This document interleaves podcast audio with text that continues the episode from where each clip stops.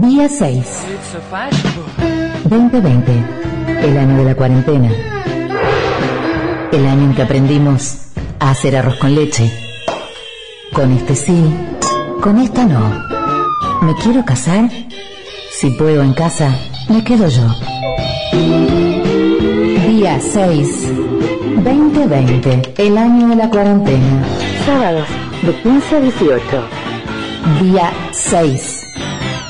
Feel like dancing. Is it right? Can I have a volunteer? Just keep right on dancing.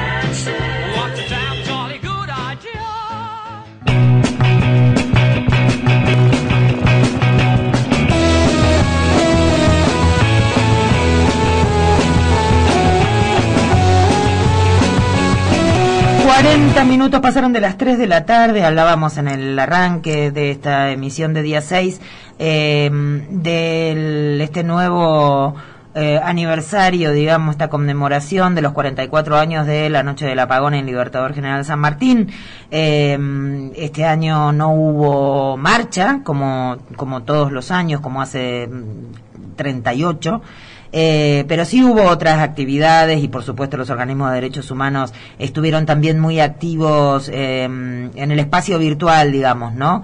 Eh, para de algún modo hacer, digamos, un balance de esta semana y de la conmemoración tan particular de este año, estamos en comunicación con Oscar Alfaro, que es un sobreviviente del Centro Clandestino de Detención de Guerrero, de familiares de detenidos desaparecidos de Jujuy.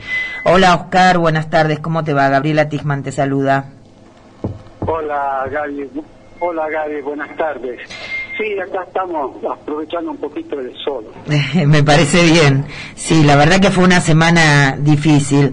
Oscar, me gustaría, si, si tenés ganas de que compartas con nosotros eh, una especie de balance, digamos, ¿no? Cómo fue la conmemoración este año, con las particularidades que tiene eh, de esta, de esta, de esta fecha tan especial para Jujuy, ¿no? Hola. Me parece que lo perdimos a Oscar, a ver si lo recuperamos. Sí, ya, lo, ya vamos a volver a... Vamos a volver a llamar a Oscar Alfaro. Oscar además eh, prestó testimonio en el juicio que se está llevando adelante en este momento en Jujuy, que ahora tiene las audiencias suspendidas, pero es el sexto juicio por delitos de lesa humanidad en Jujuy, donde precisamente se está ventilando los hechos de la noche del apagón en el marco de lo que se denomina mega causa, ¿no? Porque es un juicio que ha reunido muchos expedientes, entre ellos el de el que corresponde a los hechos de la noche del apagón, ¿no? Los, las acciones represivas de, de, esa, de esa fecha. Hola Oscar, ¿me escuchás ahora? Sí, sí, hola. Ah, bien. Bueno, no queríamos este una especie de balance, digamos, sobre esta semana, sobre esta conmemoración en este año y en estas circunstancias tan particulares. Justamente, como vos bien lo decías, eh, es en 38 años de, de estar marchando, esta, esta vez la marcha fue de, de una manera virtual, no tan tan excepcional la manera de pero por supuesto esta estas consignas que siempre tenemos los organismos de derechos humanos de memoria, verdad y justicia han sido llevadas adelante de, de diferentes modos, en diferentes lugares, eh, los compañeros de, del EDESMA, este, de Derechos Humanos, Capoma, Expresos, Madres Familiares, hicieron también sus actividades y nosotros nos plegamos desde cada uno desde su lugar, desde su espacio, para tratar de visibilizar esta eh, un- una, una marcha más que, que fue para nosotros.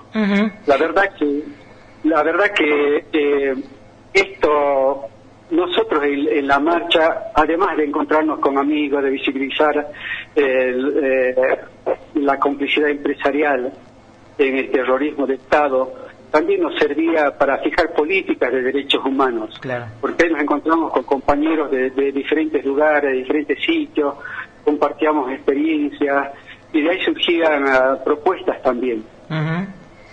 Eh, Oscar, en esta, además de la particularidad de no haber podido hacer una marcha, eh, en esta, este año, además, hay dos características sobre las que me gustaría escuchar tu reflexión. La primera tiene que ver con que, más allá de que están suspendidas las audiencias, se está llevando adelante el juicio por la mega causa que incluye los hechos de la noche del apagón, en el que, además, vos mismo brindaste testimonio. Eh, ¿qué, ¿Qué reflexión podés ofrecernos sobre esa esa, particularidad? Sí, justamente hay muchos lugares, eh, muchas eh, otras causas en, las otras provincias donde se está haciendo de, manera virtual. Sí.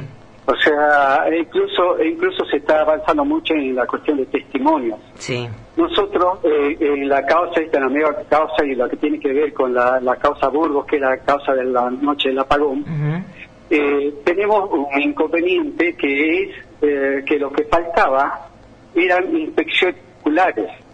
Porque acabamos de hacer una inspección, bueno, se hizo la inspección ocular en Mina del Aguilar, se hizo la inspección ocular de Guerrero, donde yo, estuve ahí como testigo y este, soy testigo y querellante en la causa. Eh, también se hizo la inspección en el RIN 20, todo eso era lo que se estaba haciendo. Y, lo, y también la última, que faltaba quizás completar con algunos testimonios, fue la inspección que se hizo en el penal de Villa Gorriti, donde vinieron compañeros de otras provincias también a testimoniar. Eh, esa, esa inspección, eh, eh, por ejemplo, con, ahora con la cuestión esta de la pandemia sería imposible. Claro. Porque la inspección de Gorriti éramos como 20, 25 personas caminando de un sitio a, otro. Entonces, lo que lo que faltaba, y ya estábamos incluso ya hasta con los nombres, todos los compañeros que iban a testimoniar, era la inspección de las comisarías de Libertador eh, eh, y del ingenio, eh, lo mismo que el destacamento de gendarmería. este, yo iba a dar mi testimonio en esta situación también y de, los, de los compañeros, compañeras de Calilegua, los testimonios también. Eh, o sea, hemos quedado en, eh, cortados con esos testimonios. Claro, claro. Charlando, se está charlando con ah, los otros organismos, con otros, las familiares, las víctimas, para, para ver alguna manera a lo mejor de, avanzar en este sentido. Todavía no, no hay nada no hay nada este, decidido, porque también lo, la, misma gente, los mismos jueces, mejor dicho, del tribunal laboral eh, son gente mayor, ¿no? Claro, claro.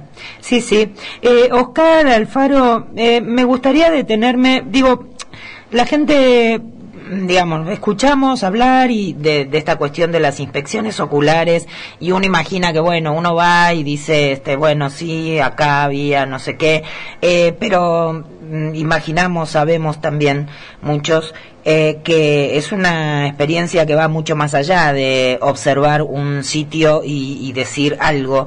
Vos estuviste en Guerrero, ¿qué nos puedes contar de esa, del valor de esa, de esa experiencia?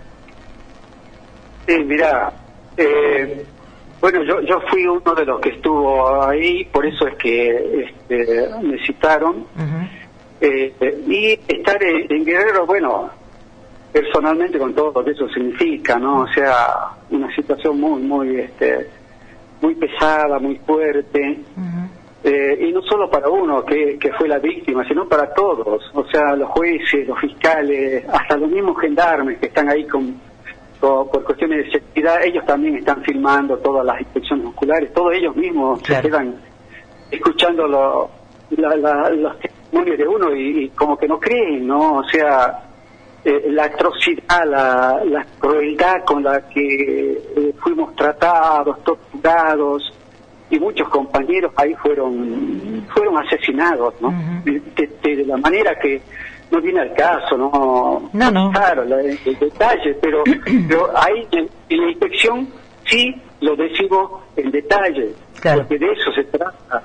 Claro. Se trata de decir que, que no eran no eran dos, tres loquitos que andaban por ahí una, una, una haciendo cosas, no, esto ha sido sistemático, la gente que torturaba, la gente que interrogaba fueron entrenados para, para, para hacer lo que hicieron, para, para llevar adelante un centro clandestino, fueron, eh, esto tuvo años de preparación, tuvo años de preparación, por eso nosotros cuando decimos, cuando decimos que Guerrero, oh, bueno, se lo denomina como eh, centro clandestino de, detención, pero nosotros le ponemos la palabra exterminio porque también todo esto estaba estaba pensado, estaba programado, ¿no? O sea, fue algo sistemático, el terrorismo de Estado fue eso. Entonces, viste, cuando cuando uno está ahí eh, eh, es, bastante fuerte, a, a, todos nos cuesta, pero bueno, es parte de, nuestra militancia, es parte de nuestro trabajo, es parte de nuestra búsqueda por la por la verdad. Mm. Este, y, tenemos que, hacerlo, ¿no? Este, tenemos que estar ahí y, que, la sociedad sale poco hacia afuera a veces, pero por lo menos que la, que la sociedad sepa que cómo fue este, esta máquina del terror que fue implementada en Jujuy. Oscar Alfaro, esta semana además eh, estuvimos así como sorprendidos y, preocupados y, con, muchas expresiones de muchos sectores a raíz de las expresiones del gobernador cuando dijo que en Libertador por la pandemia iba a regir una especie de toque de queda de facto justo en esta semana y justo en Libertador. Los organismos también, por supuesto, difundieron un documento de de repudio y me gustaría eh, que, nos digas, mm, digo, más, allá de los documentos de repudio que están publicados y que se han conocido, digo, ¿qué, qué, qué, les pasa a ustedes que han estado allí, que han puesto el cuerpo y que han sobrevivido cuando escuchan a, a, una, a un gobernante, a una autoridad ejecutiva eh, hablar con ligereza de estas cuestiones? ¿Cuál es la reflexión en términos políticos, digamos, no? Sí, justamente, Gaby, lo que, lo que pasa es lo siguiente, a ver, eh, para que sucedan hechos como, como este terrorismo de Estado, este golpe y, y, las 30.000 eh, víctimas, compañeros desaparecidos, es que parte de la sociedad aceptó que ocurrieran estas cosas. Hubo, hubo alguna clase de consentimiento social, político, ¿sí? porque los golpes, a veces nosotros decimos ¿no? que en las situaciones de, crisis social hay sectores que van y golpean la puerta de, los cuarteles. ¿no? Es la manera de, expresarse políticamente ante estas situaciones. Bueno, eso ocurre. Hay sectores que piensan, hay sectores que piensan que la manera de solucionar los problemas, las crisis sociales, los reclamos sociales, es con, con así, para decirlo de una manera, entre comillas, con esta mano dura. Sí. Entonces, eh, y eso no, no, se ha perdido todavía. Eso, estos, estos sectores eh, siguen vigentes en la política argentina y en la política jujeña. Entonces, eh, lo que dice el gobernador es, es, parte de ese pensamiento. ¿sí? Hay sectores que piensan eso, o sea que llegado el momento queremos que, que ellos saldrían a, hablar esa, esa clase de posiciones. Entonces, cuando cuando nosotros, mira, justamente una de las una de las preguntas, sí, que en estos días, bueno, he participado de algunos conversatorios a nivel nacional, provincial, etcétera, etcétera. Y una de las preguntas que, que siempre es, pero ¿cuál es el sentido de eh, los juicios y, qué es lo que pensamos de la complicidad empresarial. Sí. Y, y, ahí está la respuesta a un poco también a, esto que, que tú, tú preguntas. Sí. Cuando nosotros hacemos un juicio y sentamos a, aquellos que fueron parte de este terrorismo de Estado, digamos, la, la pata empresarial, la pata económica, la, la pata política, la pata judicial, ¿sí? Sí. Es, para, para decirle a la sociedad, ellos tuvieron injerencia, ellos también estuvieron en esto, y no puede quedar impune, ¿sí? Y así la próxima vez, si hay por ahí, hablando hablando de, de, de Blaquier, de Ledesma, ¿no es cierto? Sí. Si Blaquier, si Blaquier Junior se le ocurre juntarse con, con, con algunos cardenales, con algunos obispos, con algunos generales y con algunos políticos, de estos que, de los cuales estamos hablando, y, y- y tratar de pensar en desestabilizar o, o de dar otra clase de, de- de- de- de respuestas a las crisis sociales o golpes, o no, estos golpes blandos, Sí. mediáticos, este, la oferta, todo eso, que Sí. la piensen dos veces La piensen dos veces, porque a lo mejor de acá a tres, cuatro años, cinco años, no sé cuánto, va a haber gente que se va a sentar, sentar eh, que, que va a querer sentarlos en el banquillo de los acusados para decirles, ustedes cometieron tal delito, ustedes hicieron esto. O sea, para, para romper la impunidad, ese es el mayor sentido de los juicios. O sea, romper la impunidad, visibilizar a la sociedad eh, la- la- la- la- las responsabilidades que, que hubo. ¿sí? Y que la sociedad aprenda de esto, la sociedad en su conjunto, y también ellos. O sea, también Claro. ellos. Fíjate que, eh, no sé si se me está yendo muy lejos, ¿no? De, No, no. de lo que vos me, me preguntas, No, pero eh, fíjate lo que ocurrió en Brasil.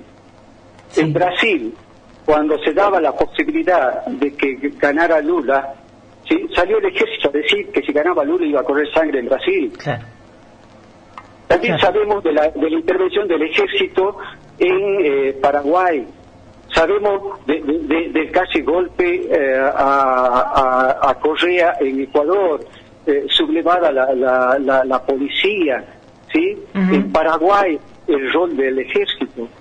Y bueno, quizás eso, eso fue fue fue el, eh, parte del, del aprendizaje acá en la Argentina, de la sociedad en su conjunto, tiene que ver con el trabajo de, de los organismos, de las madres, de las abuelas, de los juicios, ¿sí? Para que, que esto nunca más suceda en la Argentina. O sea, de eso se trata, pero de que hay sectores que son como, como retardatarios, como un poco retrógrados, que no avanzan este, este crecimiento social, esta conquista de derechos, esta conquista de, de- de desarrollo social, humano. Hay sectores que, que son así y están metidos en todos lados, ¿no? Están metidos en, en- en- en los ámbitos económicos, en los ámbitos políticos, en los ámbitos culturales, en los ámbitos mediáticos. Bueno, vos Sí. está cansada de brincar con ellos. Sí. Pero, bueno, están en todos lados, están en todos lados. Oscar Alfaro, te agradezco mucho esta comunicación, te agradezco que nos hayas ayudado a pensar y fundamentalmente tu militancia y tu testimonio. Gracias. Nos estamos viendo en alguna en alguna calle o en alguna actividad virtual. Sí, sí, así, la, la trinchera va a ser siempre la misma y estamos del mismo lado. Gaby. Así muchas es. gracias por, por esto, muchas gra- gracias por ocuparse y por visibilizar eh, esto, esto de memoria, verdad y justicia. Ujú. Ustedes siempre lo hicieron. Un abrazo a todos. Un abrazo, Oscar, gracias. Hablábamos con Oscar Alfaro, sobreviviente, estuvo detenido en Guerrero, dio su testimonio y allí está, eh, ayudándonos a, a mantener y construir la memoria. Mm, faltan dos minutos para las cuatro de la tarde. Yo diría un poquito de música, un poquito de tanda y volvemos. Tenemos más gente con la que hablar y todas esas cosas, ¿no? Ahí está. No te vayas, nos quedamos hasta las seis. Esto es día seis. Eh, y tenemos hoy un cierre. A ver, te voy a empezar a dar una pista. Un cierre luminoso. Toma, ya venimos.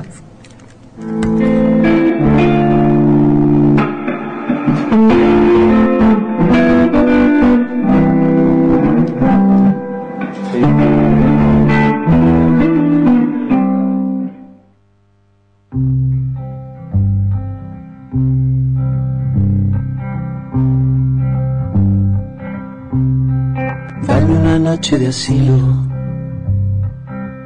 en tu regazo. Esta noche, por ejemplo, dejemos al mundo fuera. Abre tus brazos, ciérralos conmigo dentro, solo unas horas y luego, cuando amanezca, yo pondré una cafetera y habré llevado esta nube hacia otro cielo. De nubes pasajeras. Si el sueño pierde pie, resbala, queda colgando de un hilo. Prefiero una